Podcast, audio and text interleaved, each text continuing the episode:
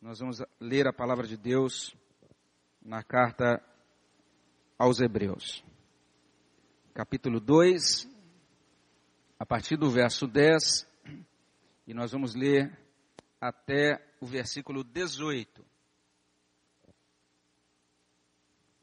Eu convido você a ler comigo, nós vamos ler juntos também esse outro trecho da palavra de Deus, Hebreus 2, de 10 a 18. Leamos juntos.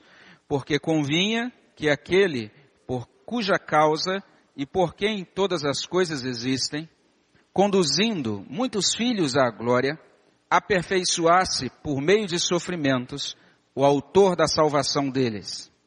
Pois tanto o que santifica, como os que são santificados, todos vêm de um só. Por isso é que ele não se envergonha de lhes chamar irmãos, dizendo: A meus irmãos declararei o teu nome cantar-te-ei louvores no meio da congregação. E outra vez, eu porei nele a minha confiança. E ainda, eis, aqui estou eu e os filhos que Deus me deu. Visto, pois, que os filhos têm participação comum de carne e sangue, destes também ele igualmente participou, para que por sua morte destruísse aquele que tem o poder da morte, a saber, o diabo, e livrasse todos que, pelo pavor da morte, estavam sujeitos à escravidão por toda a vida. Pois ele, evidentemente, não socorre anjos, mas socorre a descendência de Abraão. Por isso mesmo, convinha que em todas as coisas se tornasse semelhante aos irmãos, para ser misericordioso e fiel sumo sacerdote nas coisas referentes a Deus e fazer propiciação pelos pecados do povo. Pois naquilo que ele mesmo sofreu, tendo sido tentado, é poderoso para socorrer os que são tentados. Vamos orar mais uma vez. Obrigado, Deus, pela manhã, pela vida. Obrigado pela tua igreja. Obrigado pela tua palavra, pelo privilégio que temos de louvar ao Senhor. Obrigado, Senhor Deus, por tudo o que Cristo é e tudo aquilo que Ele fez e continua fazendo por nós. Nós agradecemos a Deus por Tua presença viva nos nossos corações, por meio do Teu Espírito. Nós louvamos ao Senhor, ó Deus Pai, porque o Senhor tem encaminhado todas as coisas. O Senhor tem se envolvido dentro da nossa história. O Senhor tem se envolvido conosco de tal maneira que nós somos assegurados da Tua verdade, da tua presença, da tua salvação. E nós somos gratos ao Senhor por isso. Suplicamos que nesta hora o Senhor nos abençoe, ó Deus, e que possamos compreender esta porção da tua palavra para a edificação dos nossos corações e, acima de tudo, para a glória do teu nome. É o que pedimos com o perdão dos nossos pecados no nome de Jesus. Amém. Os irmãos podem sentar-se. Ficamos um pouquinho mais em pé hoje, mas vamos ficar muito tempo sentados mesmo, então foi, foi bom para começarmos o dia despertos.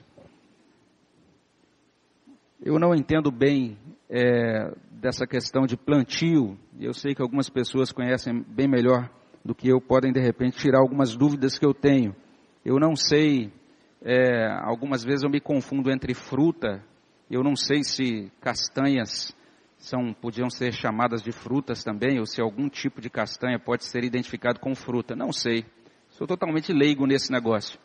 Eu sei que eu acho interessante esse negócio que a gente é, chama de castanha, né? Normalmente um núcleo, um centro ali apetitoso, nutritivo, algo gostoso da gente comer, envolvido normalmente por uma casca meio dura assim. Pelo menos algumas delas, ou a maioria das que eu conheço, normalmente é, se encaixa nessa descrição. É o caso da noz, né? Se você quiser comer o pistache, vai ter que quebrar aquela casquinha dura, abrir ele ali antes de comer. E se você é, tem origem goiana, ou pelo menos aprecia a culinária goiana, você vai conhecer um negócio que eles chamam lá de pequi, que também vem dentro de um invólucro assim, que você precisa cortar e abrir lá no meio você vai ter então, e aí eu não sei se eu chamo aquilo de fruta ou de castanha, por isso que eu falo que eu me confundo acerca disso. Mas em todas essas, todos esses alimentos que eu mencionei, existe algo em comum. A ideia de um núcleo, de um centro, e é ali naquele centro, aquele, naquele núcleo que você encontra a, aquilo que é nutritivo para você. E por, por, em volta disso, uma embalagem. Essa casca, né, ou essa, esse invólucro, é importante para o desenvolvimento daquilo que a gente vai comer lá dentro.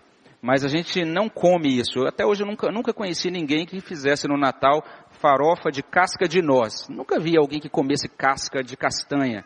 Não sei, pode ser que até exista essa prática, mas eu pelo menos não sei. Mas é importante você perceber isso. Algo muito precioso que Deus nos dá para a nossa nutrição, mas que vem assim, com a embalagenzinha que a gente não come e a gente realmente come aquilo que está lá no centro. A vida cristã, ela também vai nos colocar diante de situações em que a gente vai ter que fazer esse discernimento entre a embalagem e o núcleo, aquilo que de fato é o centro, aquilo que de fato nos alimenta. As embalagens são importantes, elas têm a sua função, mas a gente tem que estar apegado àquelas coisas que nutrem a nossa alma, que edificam o nosso coração e que trazem bênção para a nossa vida. Essa, esse discernimento né, entre forma e conteúdo, aquilo que às, vezes embala o Evangelho e o núcleo, o centro do Evangelho, discernir isso é fundamental para a nossa saúde espiritual. Porque senão a gente pode passar a vida toda mastigando casca dura de castanha e sem se alimentar do Evangelho de fato. Se a gente não tem um discernimento correto disso, daquilo que é o Evangelho, e se a gente não se nutre do Evangelho todos os dias, a gente vai tornar-se então crentes fracos, porque não estamos nos alimentando. E ainda que tenhamos acesso lá, tenhamos na nossa mesa uma grande quantidade de castanhas, mas se elas não forem quebradas, a gente não comer o que tem lá, o que lá, tem lá dentro, a gente vai continuar sem alimentar-se. Quando nós olhamos para esse texto de Hebreus, ele nos ajuda a compreender um pouquinho desse núcleo do Evangelho. E o texto já começa mostrando que todos nós estamos aqui, nesta manhã, reunidos nessa assembleia, unicamente por causa de uma deliberação livre de Deus. Deus deliberou, ele determinou que fosse assim. E o texto, ele, esse trecho, ele inicia dizendo isso, que convinha que aquele por cuja causa e por quem todas as coisas existem, conduzindo muitos filhos à glória, aperfeiçoasse por meio de sofrimentos o autor da salvação deles. Convinha. É, é assim que começa o texto. Foi conveniente a Deus e a nova tradução na linguagem de hoje nos fala que, literalmente assim, que Deus fez o que era apropriado. Ou seja, é algo que está dentro da disposição da vontade de Deus. Ele quis que fosse assim. Ele encaminhou todas as coisas para que fosse assim. Isso foi adequado, isso foi correto, isso foi direito. É, foi assim que Deus estabeleceu, porque era a melhor maneira de fazer. Essa é a ideia que a gente encontra aqui. E se você olhar para essa passagem que nós lemos, você vai ver como que ela descreve Deus. Deus é descrito aqui de uma maneira bem interessante. Diz que é, diz o texto que é por causa dele que todas as coisas existem, é o que diz o texto. E ele, ou seja, Deus Pai, o texto diz isso, é ele quem nos conduz à glória. É Deus quem nos conduz. Ou seja, não foi a gente que teve aquela ideia ou o desejo ou a vontade de seguir a Deus e agora dedicar nossa vida a Deus. Uh, isso aconteceu, até o desejo de dedicação da nossa vida a Deus aconteceu porque Deus fez assim. Porque é Ele quem conduz os filhos dele à glória. É Ele quem toma as iniciativas. É Ele quem encaminha todas as coisas para o cumprimento da sua vontade. Se você observar bem essa passagem, você vai notar lá no verso 11, tanto o que santifica, ou seja, Cristo, porque Ele é quem nos santifica, como os que são santificados, ou seja, nós, a igreja, todos, todos nós, todos estes vêm de um só, é o que diz o verso 11. Isso nos faz lembrar lá de Romanos 11, 36. Dele, por meio dele, para ele são todas as coisas, a ele pois a glória eternamente. Amém. Com todas essas coisas, e mais o que diz o início do verso 10, olhe lá o início do verso 10, a gente vai a gente precisa compreender que Deus Pai soberanamente aperfeiçoou Cristo por meio de sofrimentos, para que esse pudesse ser o autor da nossa salvação. É o que está escrito aí no verso 10. Isso significa que tudo o que Cristo realizou, tudo aquilo que Cristo realiza, está cumprindo então esse propósito de Deus Pai. Então esse autor do livro de Hebreus, ele sublinha uma soberania. Ele está falando de um império. Ele está falando de uma autoridade dentro dessa moldura de soberania divina, é que ele explica então a obra que, de que Cristo realizou em nosso favor. Então nós temos essa grande verdade. Cristo realizou algo em nosso favor. Isso aconteceu por quê? Porque Deus o Pai encaminhou todas as coisas. Foi conveniente a Deus o Pai. Foi do propósito dele. E dentro então dessa revelação sobre a obra de Cristo, aqui a gente tem uma ideia central. É a ideia de identificação. É a ideia de que é, houve uma aproximação. É, por meio de Cristo, Deus veio estar junto de nós. É, é a ideia de que é, de fazer-se igual. Cristo ele veio, colocou-se no nosso lugar, ele assumiu a mesma natureza, ele se tornou coparticipante das nossas mazelas, das nossas angústias.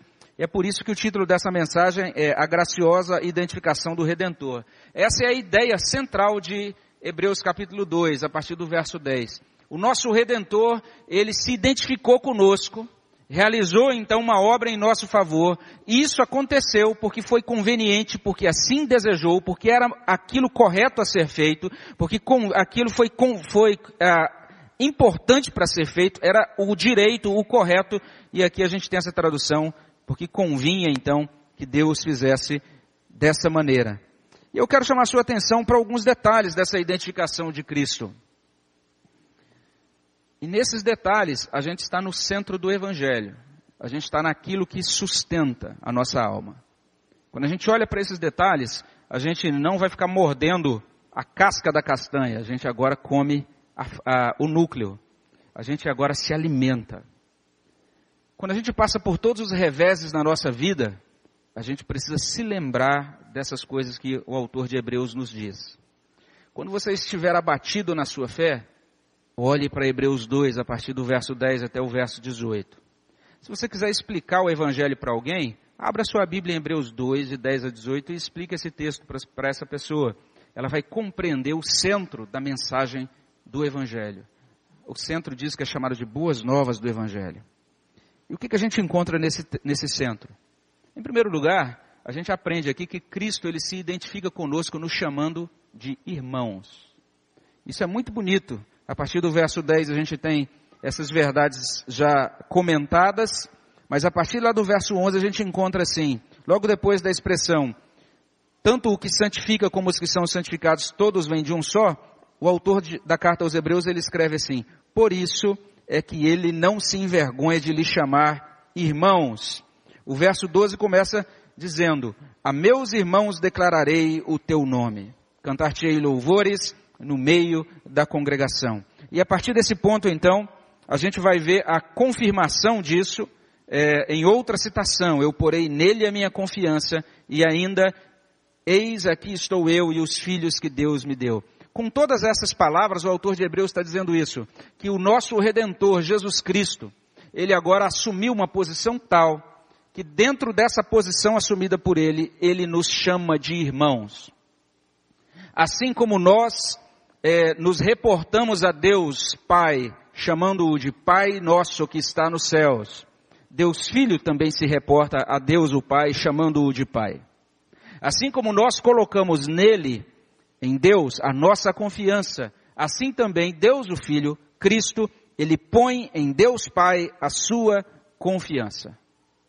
E isso é impressionante é fundamental para que a gente compreenda o Evangelho. O Evangelho trata então dessa encarnação do Verbo, a gente meditou muito sobre isso na, nas mensagens de Natal. E por, por meio desse processo de encarnação, Cristo agora então ele vem até nós e ele chega ao ponto de nos chamar de irmãos.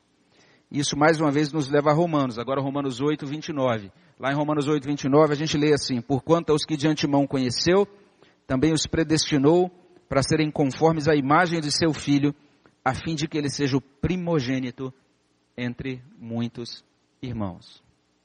Então, essa é a ideia. E aqui a gente tem um vislumbre da graça do Redentor. Ele é o Redentor, ele é Deus Filho, ele é digno de honra, de glória, de adoração, de louvor.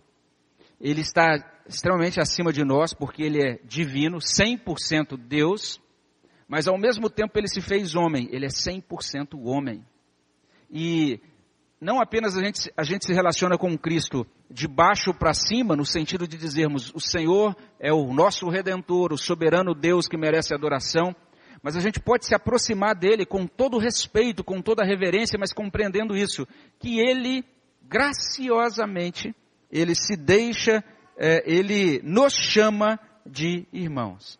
E todo o propósito de Deus na nossa predestinação tem a ver com isso. Deus deseja que Cristo seja o irmão mais velho entre nós. Ele seja o primogênito entre muitos irmãos. E Deus deseja que os irmãos mais novos agora sejam conformados à imagem do irmão mais velho. Essa é a ideia, então, da palavra de Deus aqui no, na carta aos Hebreus. E essa é a primeira verdade que nós precisamos ter na nossa mente. Cristo se identificando conosco ao nos chamar de irmãos. Mas não apenas isso. Se você olhar a partir do verso 14, você vai verificar outro detalhe muito importante também. Não apenas o texto diz que Cristo se identifica nos chamando de irmãos, mas ele se identifica conosco, morrendo em nosso lugar, para nos libertar da escravidão do diabo. Vamos ler juntos aqui o verso 14 e 15. Eu peço a você que leia comigo. Olha bem o que está escrito. Visto, pois, que os filhos têm participação comum de carne e sangue, destes também ele, igualmente, participou, para que por sua morte destruísse aquele que tem o poder da morte, a saber, o diabo, e livrasse todos que, pelo pavor da morte, estavam sujeitos à escravidão por toda a vida. Se você tiver que explicar o Evangelho para alguém, explique isso. Que Cristo se identificou conosco de tal maneira que ele assumiu o nosso lugar e ele morreu no nosso lugar. Por que ele fez isso? É muito importante que nós temos aqui em Hebreus capítulo 2, verso 14. Você tem uma declaração de finalidade da obra de Cristo. Diz assim, que ele fez isso, você vai encontrar essa expressão. Para quê? Com uma finalidade. Qual a finalidade da morte de Cristo? Porque ele morreu. E o texto vai explicar. Ele morreu para destruir aquele que tem o poder da morte, a saber, o diabo. E ele morreu para livrar a todos aqueles que, pelo pavor da morte, estavam sujeitos à escravidão por toda a vida. Aqui nós encontramos algumas, algumas verdades muitíssimo importantes, preciosíssimas. A primeira delas é que a morte de Cristo tem a ver com a derrota de Satanás. Essa é uma verdade fundamental da apresentação do Evangelho. Não é que a gente seja obcecado por Satanás, ou que a gente tenha que ficar falando do diabo o tempo todo na nossa apresentação das coisas, da, das verdades cristãs, não é isso. Mas a gente não pode deixar de mencionar aquilo que o Novo Testamento menciona. A gente não pode dar as, deixar de dar, dar as ênfases que o Novo Testamento dá a essa questão. Se você observar a Bíblia do início ao fim, você vai perceber que toda a teologia bíblica, de certa maneira, ela vai elaborar, ela vai discorrer sobre essa questão, usando talvez nuances diferentes, palavras diferentes, mas é uma ideia só que está do início até o fim da Bíblia. A ideia é muito simples. O homem é criado, a serpente entra no jardim, é estabelecido um reino parasita de Satanás dentro da história humana, Deus promete que vai mandar o descendente da serpente, o descendente da mulher, que pisará a cabeça da serpente. Ele será mordido no calcanhar, mas ele esmagará a cabeça da serpente. Do início ao fim da Bíblia, o que a gente encontra é o desdobramento disso. E agora, nesse ponto, na carta aos Hebreus, isso é enfatizado de maneira muito linda. Dependendo da sua tradução, se você tem é, a nossa tradução revista e atualizada, você vai encontrar assim: para que destruísse aquele que tem o poder da morte. Se a sua tradução é revista e corrigida, como eu sei que alguns aqui têm, você vai, você vai encontrar assim, para que aniquilasse o que tinha o império da morte. Lá na nova versão internacional a gente tem assim, para que derrotasse aquele que tem o poder da morte, a saber, o diabo. A morte de Cristo, a obra de Cristo na cruz, ela aniquila o poder do diabo. Ela é literalmente a declaração, o ato, na verdade, de Deus poderoso, suficiente para desfazer aquele estrago que foi feito lá no capítulo 3 de Gênesis pela serpente. A obra de Cristo da cruz trata definitivamente, poderosamente, suficientemente do problema do pecado na nossa vida. A obra de Cristo da cruz resolve o problema da distância que havia entre nós e Deus. Por causa do pecado, nós estávamos separados de Deus. Agora faz-se uma reconciliação. Nós somos reconciliados com Deus e temos acesso à presença dele, agora cobertos pela justiça de Cristo, pelo sangue de Cristo. A obra de Cristo, ela resolve o problema do pecado no sentido de nos tirar do domínio do império de Satanás. Antes da conversão, estávamos debaixo do domínio de Satanás. É o que diz Efésios capítulo 2. Lá em Efésios 2, a gente lê de maneira bem clara que antes de conhecermos a Cristo, estávamos mortos nos nossos delitos e pecados, seguíamos o curso desse mundo, seguíamos o curso da nossa carne e também estávamos debaixo dessa orientação, desse poder dos principados e potestades, dos poderes das trevas, de Satanás. Colossenses 1,13 diz isso, que Cristo nos tirou do império das trevas. Essa é a ideia do Evangelho. Nós podemos olhar para as pessoas e dizer assim: existe uma libertação, uma libertação poderosa, suficiente, definitiva. Você não é mais obrigado a caminhar debaixo da escravidão dos seus pecados. Deus pode libertá-lo de todos esses hábitos, de todas essas compulsões, de todas essas coisas que arrastam você para baixo, para longe de Deus. Deus liberta por meio de Cristo. Se o Filho vos libertar, sereis verdadeiramente livres. Isso é bem destacado quando a gente olha o texto, que, a, a palavra que é usada em seguida, ah, lá no início do verso 15. E livrar-se. Essa palavra tem um sentido literalmente de liberação de controle. Nós estávamos debaixo do controle do diabo. Agora, por causa da morte de Cristo, nós somos liberados, nós somos libertos desse controle. Nenhum cristão, nenhuma pessoa verdadeiramente convertida precisa agora viver debaixo de é, escravidão de pecado. Ela pode agora dizer não ao pecado, porque ela recebe Cristo na sua vida. Ela agora transformada, ela é agora liberta pela obra que Cristo realiza na cruz. É por isso que quando Paulo escreve aos Colossenses, lá no capítulo 2, ele vai dizer isso, que quando Cristo foi pregado na cruz, foi rasgado o escrito de dívida que pesava sobre nós. E literalmente os principados e potestados e potestado, potestades foram é, expostos ao ridículo. Essa é a ideia de Paulo ali no finalzinho da, do capítulo 2 de Colossenses. É isso que acontece, é isso que aconteceu com a obra de Cristo na cruz.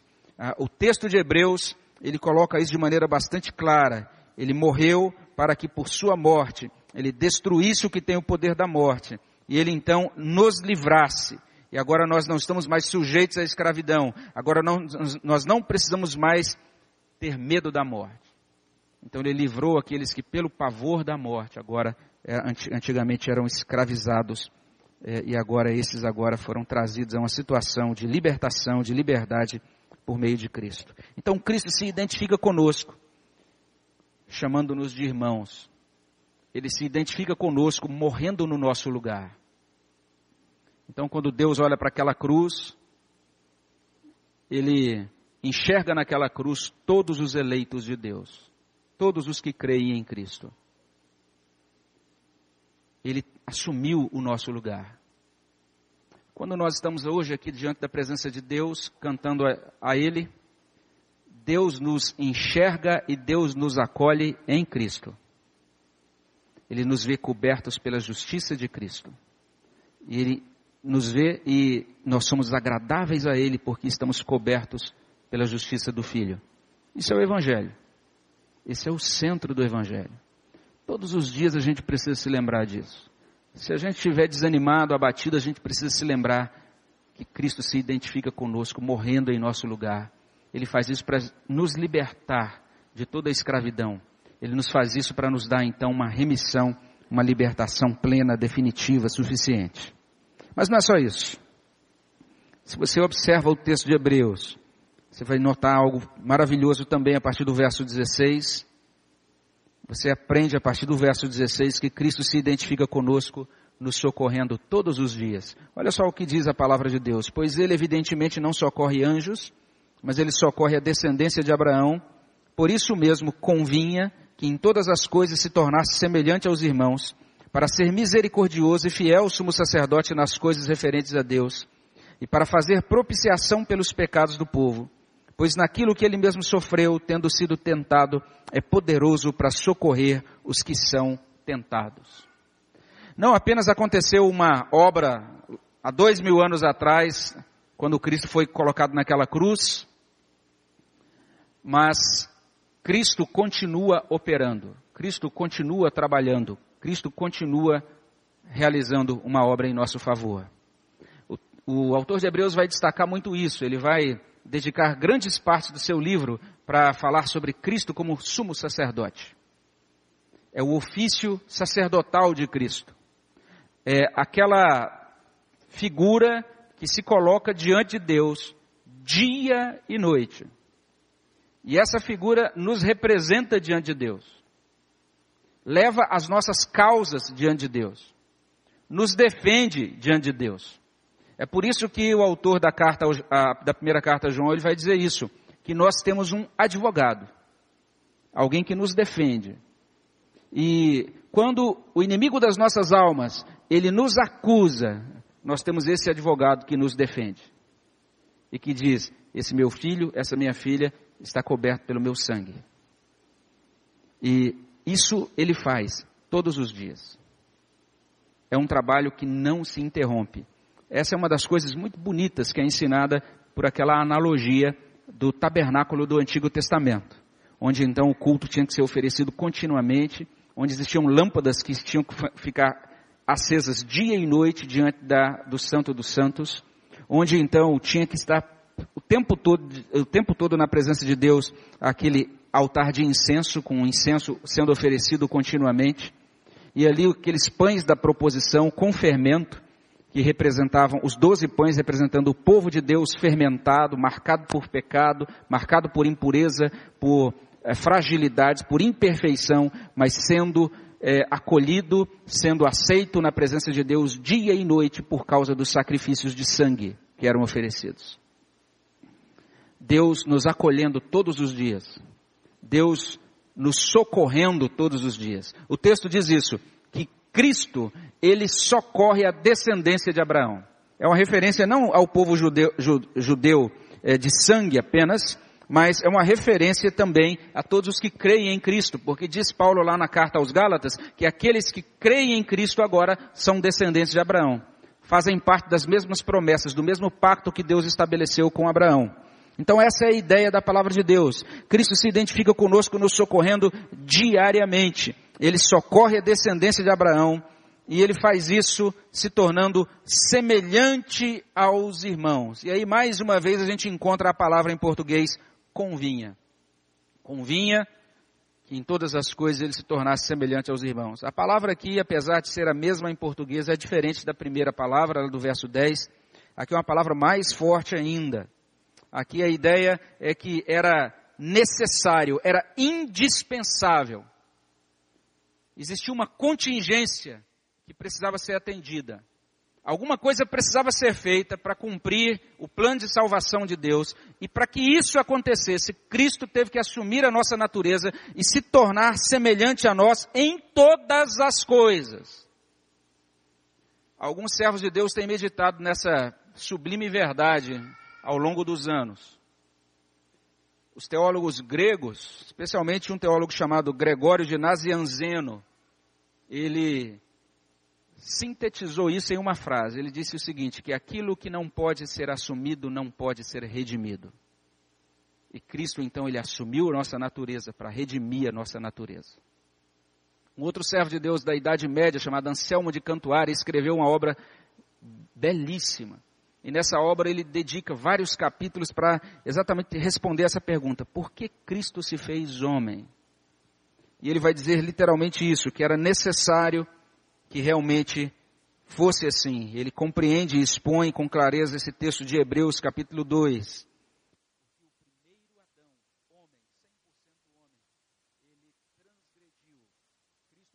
último Adão, essa, essa, essa é a articulação que é dada a ele por Paulo lá em, em 1 Coríntios capítulo 15.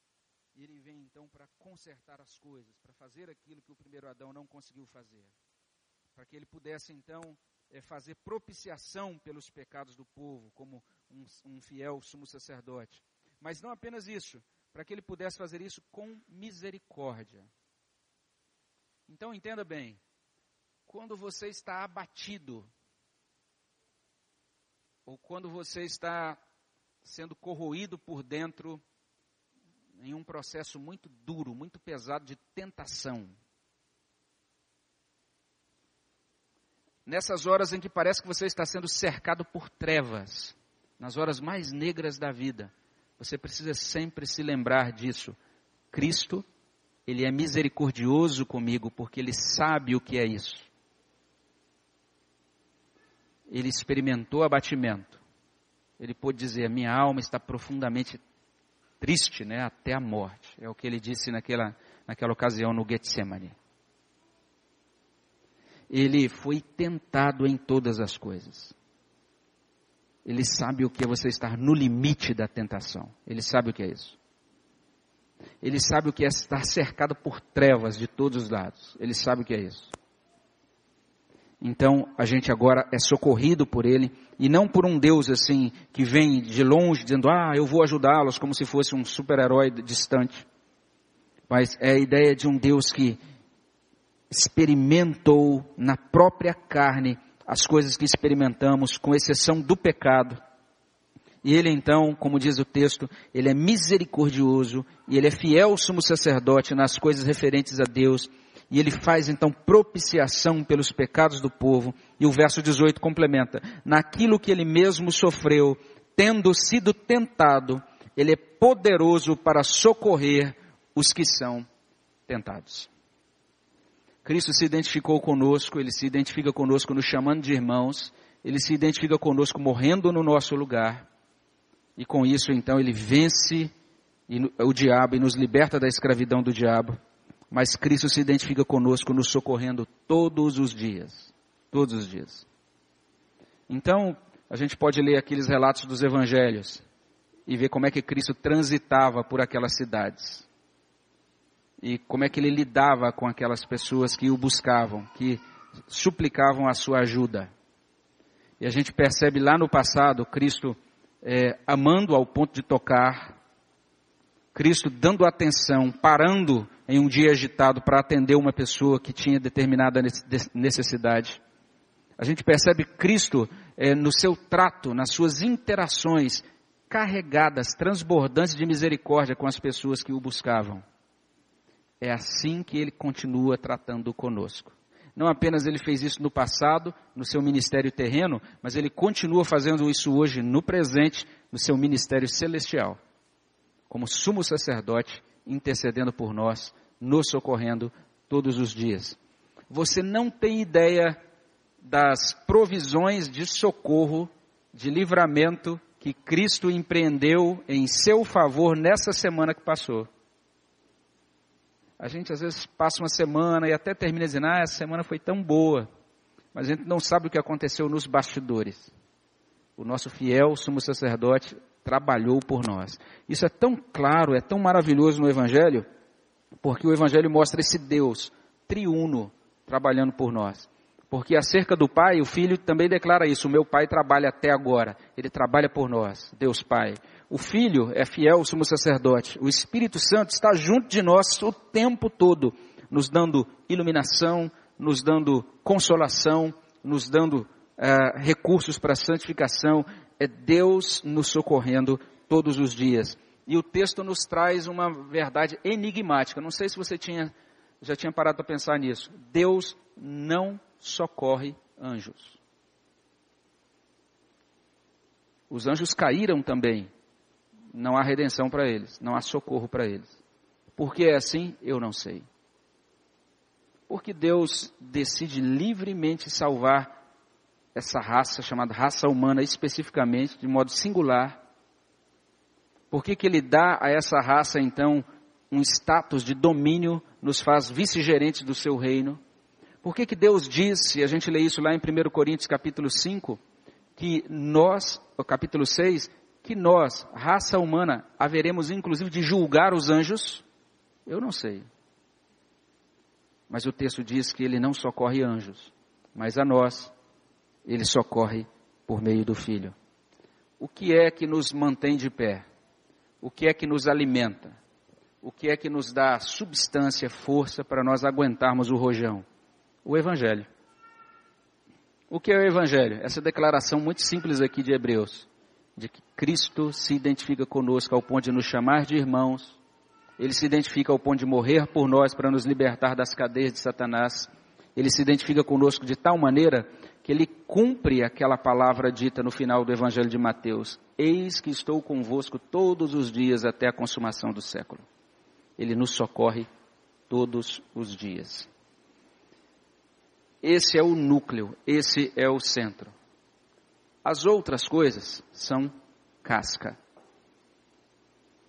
As outras coisas têm importância, têm o seu lugar.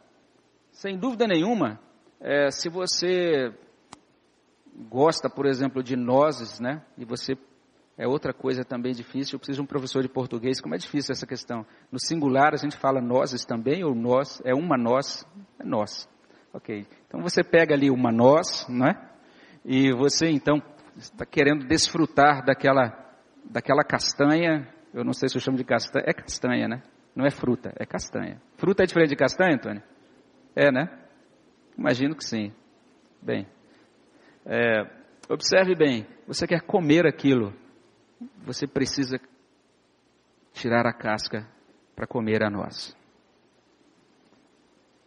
Como é que isso se aplica na nossa vida cotidiana? E como é que isso se aplica numa ocasião como essa? Assembleia da nossa igreja. A gente precisa aprender a lidar com a igreja, irmãos.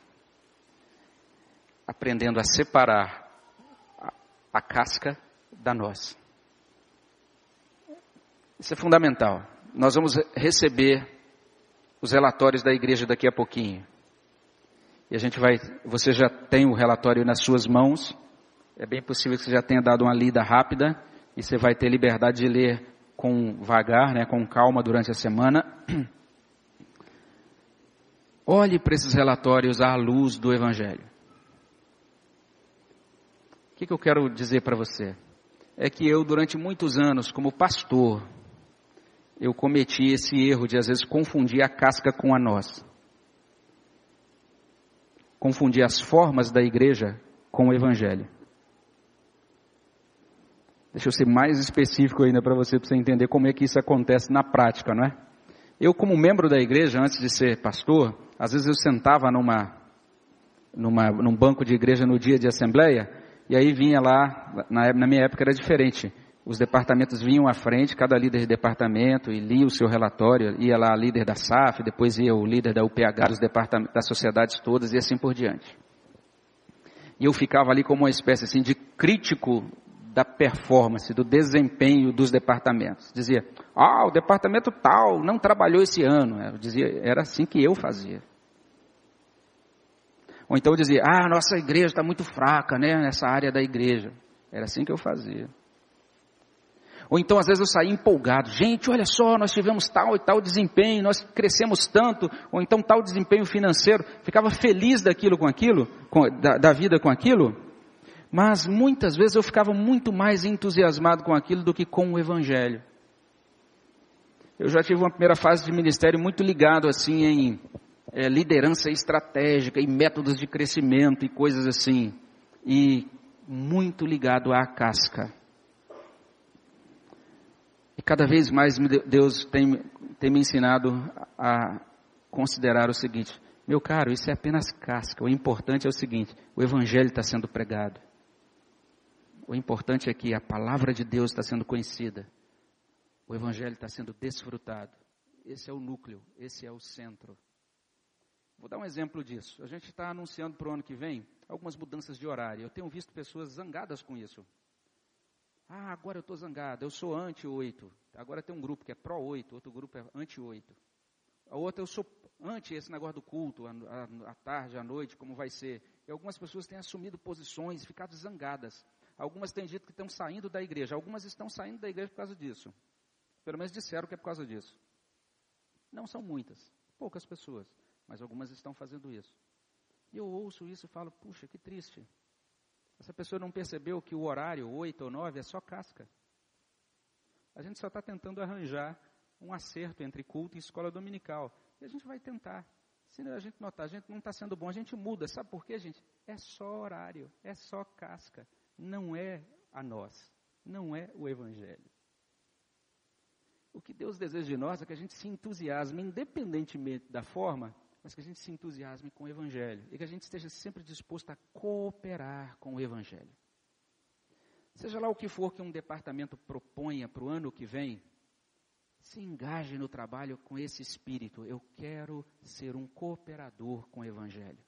Eu quero ajudar as pessoas a compreender que Cristo se identifica conosco, nos chamando de irmãos, que Ele, por sua morte, destrói as cadeias do diabo eu quero ajudar as pessoas a compreender que Cristo nos ajuda todos os dias. Se vai ser às oito, se vai ser às dez, se vai ser o dia todo, tanto faz. Isso é só casca. E à medida que você ouvir os, os relatórios e caminhar com a igreja em todos os contextos, aprenda a discernir isso e a ser um indivíduo apaixonado pelo Evangelho. Porque é isso que nos mantém é isso que nos mantém.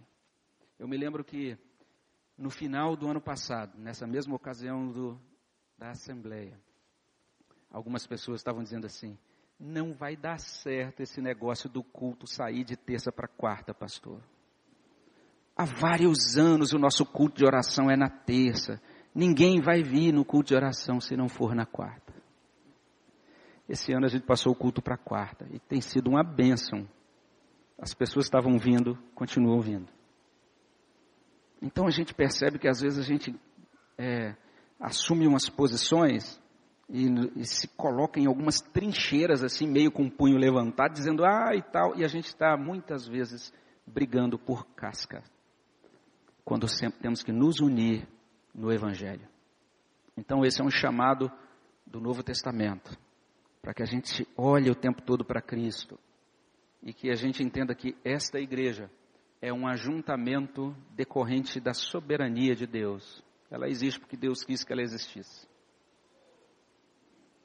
Deus foi conveniente a Deus o Pai que fosse assim. Ele mandou o Cristo para que isso fosse assim, para que a gente pudesse nessa manhã dizer somos filhos de Deus, para que nós pudéssemos nessa manhã dizer somos membros da Igreja Presbiteriana Central de São José de Rio Preto e assim então participar dessa Assembleia.